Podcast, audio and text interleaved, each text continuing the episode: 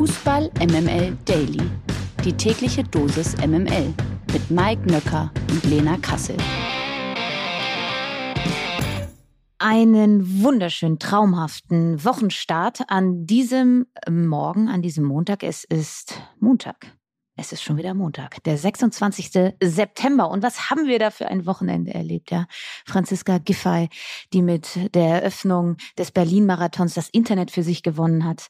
Wieder erwartend äh, langweilige Nations League-Spiele und dann am Sonntag der Mann des Wochenendes. Er hatte Mitleid mit uns, er hat uns beschenkt. Uli Hoeneß, natürlich. Darüber soll und muss natürlich geredet werden. Und das machen wir an diesem Morgen nicht mit Mike Nöcker. Ich, er ist ja schon ein bisschen älter, der Herr. Ne? Der hat das alles nicht so gut verkraftet an diesem Wochenende. Deshalb habe ich hier junges Blut in den Daily an diesem Montag geholt. Äh, Nils Babbel, guten Morgen. Guten Morgen, Lena Kassel. Ja, Mann des Wochenendes, äh, trotz allem Mike Nöcker. Also immer Immer. Ja, der König, Aber König hast, der äh, Scheinheiligen, ne? Wahrscheinlich meinte Uli Hoeneß genau ihn damit. Ja, Rettich ist ja auch äh, ein Mann mit St. Pauli-Vergangenheit. Ich glaube, das äh, liegt so ein bisschen da an der Hamburger Kiezluft. Äh, dementsprechend, naja, Glück, dass er äh, nicht im Dopa war, aber immer wieder lustig, ne, dass sich Hoeneß so wirklich dann nicht einfach mal auf sein Sofa setzen kann und sagen kann, pass auf, ich habe jetzt hier 30, 40 Millionen Euro, ich mache mir ein schönes Wochenende. Nein, er muss dann wirklich noch bei Sport 1 anrufen. Wahnsinn. So witzig, weil er, er sagt ja auch, dass er erst die Nummer nicht gefunden habe und dann ja Alfred Draxler geschrieben hat, ja, ich gebe dir total recht, hast du gut gemacht und hat dann in der Werbung die Zeit genutzt, sich die Nummer nochmal rauszusuchen und er konnte nicht anders. Also das ist so ein bisschen, es ist also das, das Dopaphon ist der Triggerpunkt für Uli Hoeneß und es war ja eigentlich aber gar kein klassischer Kult Uli Hoeneß Anruf, weil normalerweise war es ja immer so, er ruft an, poltert rum, verabschiedet sich und legt direkt auf. Diesmal hat er sich ja in ein Gespräch verwickeln lassen und das liebe Freunde. Das war natürlich der große Fehler. ja, komm, ähm, wir sind allerdings nicht ganz so positiv in dieses Wochenende gestartet. Deswegen äh, gehen wir mal zurück zum Freitagabend. Der Blick aufs Nationalteam. Ja, das war ja wirklich nix am Freitag. Äh, wie ihr sicher alle mitbekommen habt, hat Deutschland in der Nations League gegen Ungarn mit 1 zu 0 verloren. Gerade die erste Halbzeit war extrem schwach vom deutschen Team. In der zweiten Hälfte wurde es dann zumindest ein bisschen besser. Aber insgesamt natürlich enttäuschende 90 Minuten. Lena, gibt's nach diesem Auftritt denn trotzdem irgendetwas, das dir im Hinblick auf die anstehende WM Mut macht? Also ich glaube, wir müssen alle darauf hoffen, dass die Bayern wieder in die Spur kommen und das mal aus meinem Munde, um Gottes Willen. Aber ja, ich glaube, es lag eben auch daran, und das ist eben das Spezielle an dieser Weltmeisterschaft. Normalerweise finden ja solch große Turniere nach einer Bundesliga-Saison statt und nicht währenddessen. Das heißt, die Spieler kommen alle mit ein paar Altlasten zur Nationalmannschaft und eben nicht komplett befreit. Das ist eine ganz besondere Situation und ich glaube auch, dass das ein ein Grund, nicht der alles entscheidende Grund, oder aber auf jeden Fall ein Grund ähm, dafür war, wie diese Leistung am Freitagabend war. Du hast eben immer noch einen großen Bayern-Block. Du hast auch noch ein paar Leipziger mit Timo Werner und David Raum in den Reihen. Und ähm, bei beiden Teams läuft es ja jetzt nicht ganz so gut in dieser Saison. Und ich finde, das hat man auch gemerkt. Das Selbstvertrauen fehlt. Du hast sehr viele Fehlpässe gesehen. Alleine David Raum in der ersten Halbzeit. Ich weiß gar nicht, wie viele es waren. Und ähm, das spiegelt sich dann eben auch äh, und gerade in der Nationalmannschaft wieder, dass sie alle ein bisschen belastet wirkten. Also Mut macht, dass die Bayern wieder in die Spur kommen, Leipzig in die Spur kommt und sie einfach mit einem Selbstverständnis und mit einem guten Run zur Nationalmannschaft im November kommen. Also das ist natürlich ein Aspekt, der Mut macht, ein anderer. Und ich hoffe einfach, dass Hansi Flick da ähm, zu seiner Ankündigung uns eine passende Antwort gibt, nämlich diesen Überraschungskaderplatz. Das ist auch noch so ein bisschen etwas, was mir Hoffnung gibt und dass er den bitte, bitte, bitte mit einem echten Neuner besetzt oder mit zumindest einem treffsicheren Stürmer wie ein Niklas Füllkrug, das nun mal aktuell ist, wenn er seine Form beibehält. Glaube ich, ist es wichtig, genau solche Spieler, die gerade ein Leistungshoch haben und kein Leistungstief, wie es zum Beispiel ein Lukas Metscher, der jetzt auch abgereist ist, Knieprobleme Probleme, wirkt überhaupt gar nicht eingespielt. Und das siehst du dann eben auch. Und deshalb hoffe ich auch, dass Hansi Flick da einfach ähm, ja noch diesen einen Neuner aus dem Hut zaubert, weil dieses Spiel gegen Ungarn war eben auch eine Blaupause für die Gruppengegner der Deutschen, wie es gehen kann gegen Deutschland. Und man hat es auch gesehen, wenn ein Gegner sich sehr, sehr kompakt tief staffelt, dann bleibt dir eben nur der Flügel, wo du irgendwie Platz hast. Und wenn du aber keinen Abnehmer im Zentrum hast, dann brauchst du auch keine Flanken schlagen. Und das hat die deutsche Mannschaft eben auch gezeigt, dass sie da sehr limitiert waren. Und äh, ja, also das sind die beiden Hoffnungsschimmer, die ich noch habe. Ich bin sehr gespannt. Wenn da nichts mehr passiert in die Richtung, dann sehe ich aber auch echt schwarz leider. Ja, wir haben ja heute Abend schon die Chance, noch mehr Mut zu schöpfen. Äh, da geht's dann gegen England, auch noch ein Nations League-Spiel.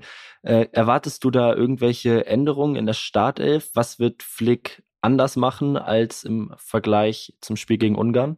Also er muss ein bisschen was anders machen, weil Antonio Rüdiger ja auch äh, gesperrt ist. Das heißt, ich schätze mal, Nico Schlotterbeck kommt in die Innenverteidigung. Dann hat sich ja Flick nach dem Ungarn-Spiel auch schon dazu geäußert, dass die Idee mit Hofmann ähm, als rechter Verteidiger in einer Viererkette, der hat ja sonst immer von einer Dreierkette gespielt, jetzt auch nicht so sonderlich gut funktioniert hat.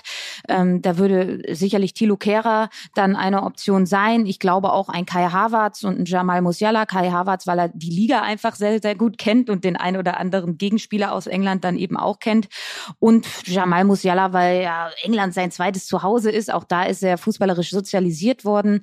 Und ich glaube, Jamal Musiala hätte ich auch gerade gegen einen sehr tiefstehenden Gegner wie Ungarn erwartet, weil er eben tiefe Ketten aufreißen kann. Das hat er in der Liga auch schon wieder gezeigt.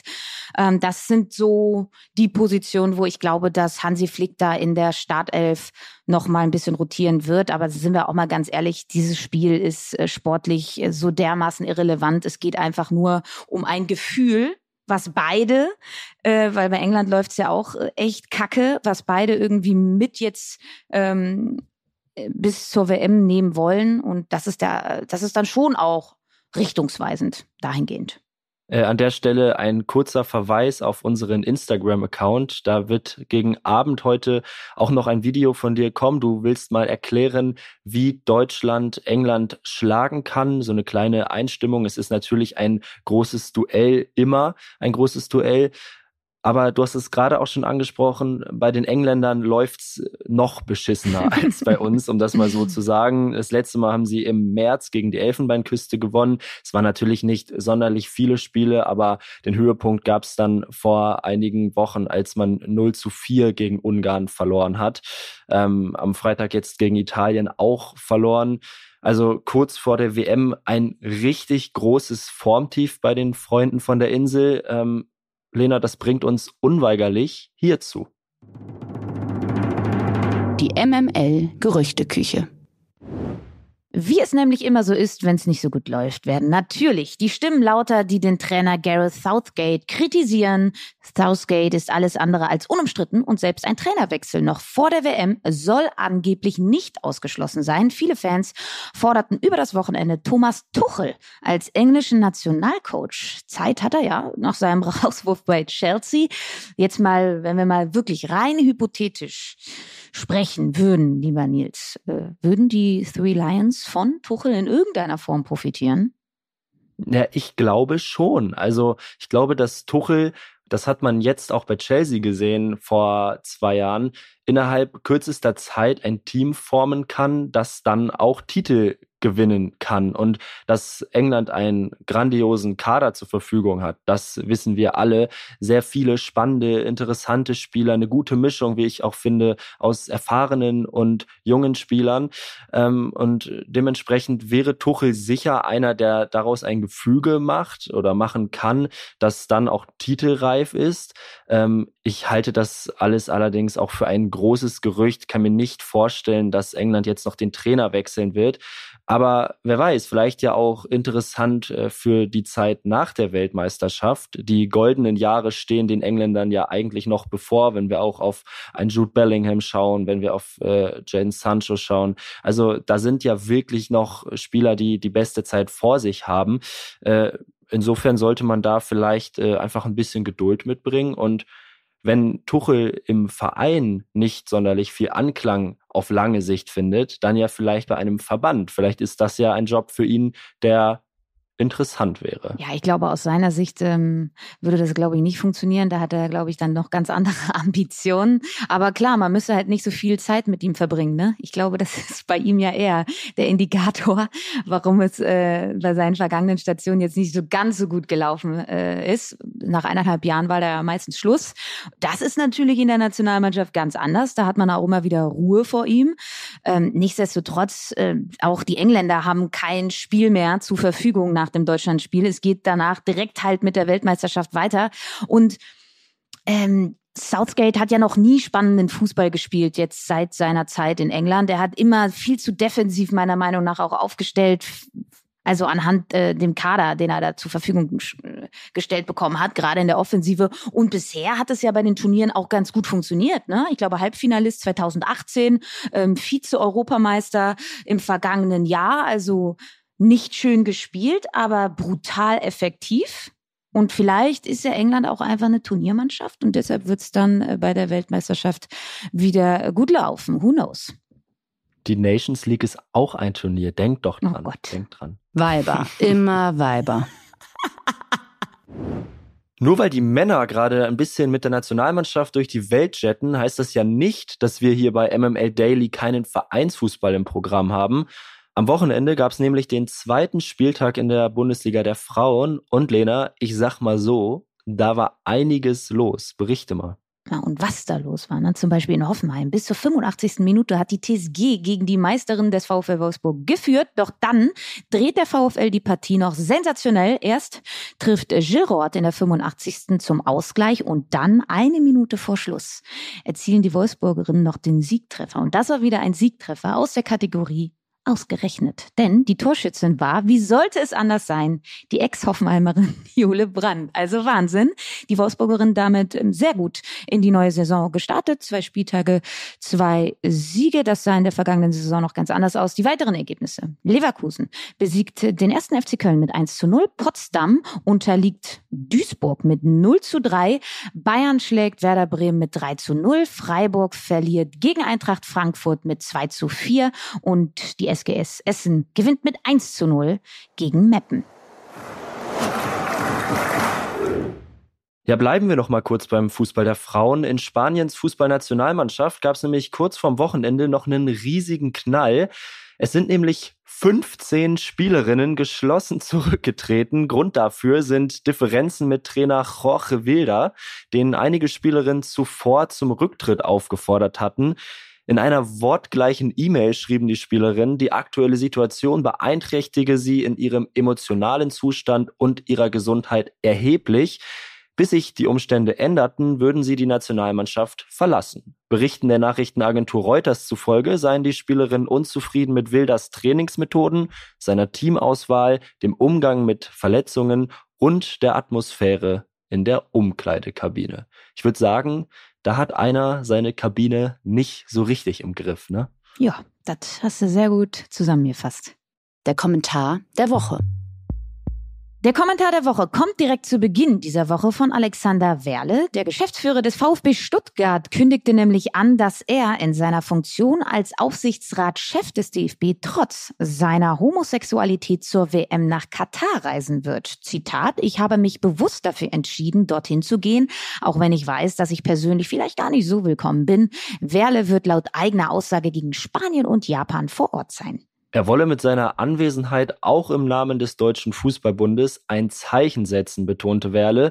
Homosexualität ist in Katar bekanntlich verboten. Zuletzt hatten die WM-Organisatoren betont, dass gleichgeschlechtliche Paare während des Turniers unbehelligt bleiben würden. Auch diese seien ohne Diskriminierung willkommen, sagte jüngst der Emir von Katar, Scheich Tamim bin Hamad Al-Thani. Äh, was ein Name, Lena. Aber jetzt äh, natürlich die ganz heiße Frage an dich. Fliegst du jetzt mit deiner Freundin einfach nach Katar zur Weltmeisterschaft? Das wäre doch großartig. Es ist doch ein Fest für alle, wie du hörst. Ja, auch wie lieb, ne? Oh, danke, Emir von Katar, dass, dass man auch ohne Diskriminierung willkommen sei. Hm, das ist wirklich ein Fest. Dankeschön. Also vielen Dank. Ähm, na, also ich muss, muss dazu sagen, ich hatte tatsächlich ein Jobangebot ähm, und hätte des Öfteren nach Katar reisen sollen. Ich habe mich dagegen entschieden, ähm, aus diversen Gründen, aber sicherlich auch einer der Gründe war, dass ich einfach nicht Teil dieser riesigen Sportswashing Veranstaltung werden möchte, in dem Sinne, dass ich da auch noch sozusagen mein Lohn und Brot mit verdiene, ähm, um in was für einer Form auch immer darüber zu berichten. Äh, das möchte ich nicht und nichtsdestotrotz kann ich Alexander Werle auch verstehen. Äh, ich habe ja mal mit äh, Mike an dieser Stelle auch darüber gewitzelt, dass doch alle am besten in Regenbogenkleidung und so die Stadien fluten sollten. Aber es geht bei der LGBTQI-Community auch immer um Sichtbarkeit. Und ich glaube, deshalb ähm, finde ich das toll, dass ähm, Alexander Werle sich da nicht entmutigen lässt und trotzdem hinreist. Ich persönlich habe mich dagegen entschieden und äh, fände es dennoch toll, wenn er vielleicht seine Präsenz mit dem einen oder anderen bunten Accessoire auf der Tribüne schmücken würde. Ich finde es ja ein bisschen schade, dass du den Job als Wirtschaftsministerin abgelehnt hast an der Stelle. Die Fußball MML Presseschau. MML Presseschau. Wir blicken heute Morgen mal nach Frankreich. Dort hat Benjamin Pavard vom FC Bayern mit der Zeitung Le Parisien offen über seine Depression gesprochen. Zitat, ich mag das Wort Depression nicht, aber das war es. Ich habe es vor allen verheimlicht, aber heute geht es mir viel besser. Ich bin als besserer Mensch aus der Sache hervorgegangen. Es hat mich verändert, sagte Pavard. Ja, vor allem die Situation während der Corona-Pandemie machte Pavard zu schaffen. Zitat, in meinem Kopf stimmte etwas nicht. Am Anfang sagt man, dass es nichts ist, dass es vorbeigeht, aber wenn man sieht, dass es anhält und man dann zum Training geht und kein Lächeln im Gesicht hat, muss man reagieren, sagte er. Und weiter, ich bin ein Mensch wie jeder andere, auch wenn ich ein schönes Haus mit einem Fitnessstudio habe, brauchte ich menschlichen Kontakt. Das ist natürlich etwas, was total nachvollziehbar ist, ein menschliches Bedürfnis. Und es ist jetzt auch nicht das erste Mal, dass wir jetzt von Profifußballern solche Töne in genau diese Richtung hören. Die Entwicklung, dass sie damit aber dann wirklich auch an die Öffentlichkeit Öffentlichkeit gehen, das Problem benennen, offen von Depressionen sprechen, ist ein Signal in die richtige Richtung, oder? Ja, absolut. Wir hatten das, glaube ich, vor zwei, drei Monaten auch bei Paul Pogba, äh, auch französischer Nationalspieler, mhm. der da ähnlich drüber sprach. Und ich finde das äh, total gut, dass dieses Thema jetzt auch in den Vordergrund gerückt wird. Ich habe auch das Gefühl, dass viele Fußballer auch während der Corona-Zeit erhebliche Probleme hatten, weil die Bestätigung, auch die direkte Bestätigung, die sie eben sonst immer in den Stadien erfahren haben, war ja über ganz lange Zeit nicht da. Das war ja immer ein großer Ausgleich für sie. Äh, in dem Fall ging das einfach nicht und dann alleine, oft auch in einem fremden Land, ähm, zu sitzen und ja, so vor sich her zu vegetieren, das ist schon krass. Und ich finde es total gut, dass äh, Sie jetzt offen darüber sprechen. Ich glaube, das macht ganz vielen auch unbekannten Menschen Mut, äh, ja, diese Probleme anzugehen und äh, sich professionell behandeln zu lassen. Was macht eigentlich ja, was macht eigentlich der ehemalige Weltfußballer KK? Der war am Wochenende, lieber Nils, ich lehne mich jetzt mal nicht zu weit aus dem Fenster, aber er war vermutlich weitaus aktiver als wir beide zusammen. Und äh, er ist tatsächlich beim Berlin-Marathon mitgelaufen. Er erreichte das Ziel nach 42 Kilometern gestern in einer Zeit von drei Stunden 38 mit 40, also noch topfit der Mann. Ich möchte aber zu meiner Verteidigung sagen, so oft wie ich an diesem Wochenende zum Kühlschrank und wieder zur Couch gegangen bin, ich sag mal so, ja, das waren sicherlich auch äh, ein paar Kilometer, die ich da ja, abgespult habe. Sehr stark, sehr stark. Ja, ich habe übrigens am Samstag das Abschiedsspiel von Claudio Pizarro verfolgt. Da waren dann auch so mit 40er ehemalige Profifußballer, denen man dann aber dann doch auch angesehen hat, dass sie kein Marathon mehr laufen und schon gar nicht in drei Stunden 38. Also KK, äh, Respekt. Wir werden jetzt den Platz freimachen, Lena, weil ich muss ganz schnell los, muss ins Studio zu Fußball MML. Äh, nicht, dass ich da Mike ersetze, ganz im Gegenteil. Ich werde ihm so wie immer äh, ein zuckerfreies äh, Kaltgetränk hinstellen, damit er zufrieden ist und die Folge so wie gewohnt absolvieren kann und wir viel zu lachen haben. Ich denke, äh, auch Uli Hoeneß wird Thema sein. Ich, davon ist zumindest auszugehen. Und ansonsten, Lena, heute Abend Deutschland gegen England äh, bei RTL. Das können wir uns doch auch nochmal gönnen. RTL. Ja. Oh, RTL. Oh, da können wir uns schon wieder auf eine epische Vorberichterstattung freuen. Sehr schön. Äh, und wir freuen uns natürlich auch auf die neue Folge Fußball MML. Ist ja klar. Also da gab es ja von Uli Hoeneß eine wahnsinnige Steilvorlage, die uns jetzt allen diese Woche versüßen wird. Und damit schicken wir euch in eine neue Woche. Wir hören uns morgen wieder. Und das waren Lena Kassel und Nils Babbel für Fußball MML. Tschüss. Ciao.